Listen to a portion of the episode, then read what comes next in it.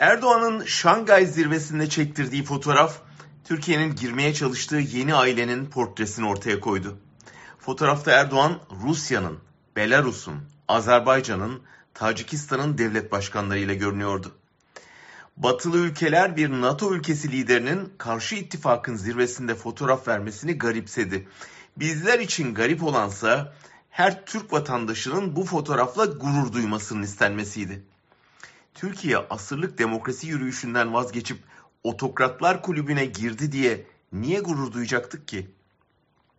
Fotoğraftakilerin ortak noktaları çok. Mesela demokrasi, özgürlük, seçim gibi şeyleri sevmemeleri, muhaliflerini hapsettirmeleri, basın özgürlüğünden, yargı bağımsızlığından, kadın haklarından nefret etmeleri, ülkeleri yoksullaşırken çevrelerine zengin etmeleri, her türden eleştiriyi zorbalıkla engellemeleri.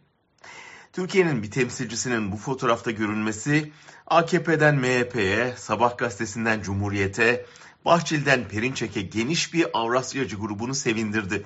Ancak demokrasi, özgürlük, tam bağımsızlıktan yana olanlar gurur değil endişe duydular.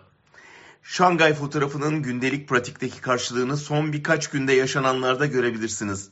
LGBT'ye karşı nefret söylemi, o yürüyüşe katılanların müziğin de yasaklanmasını istemesi, Halk TV'ye yeni cezalar, sokaklarda mafya hesaplaşması, sınır ötesi adam kaçırma operasyonu.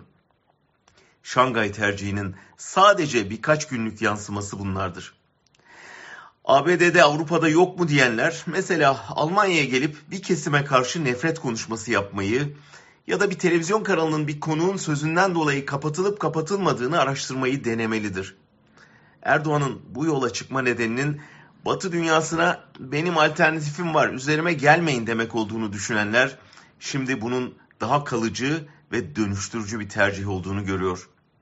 Sıkıntı şu ki bu onun tercihi, Türkiye'nin değil.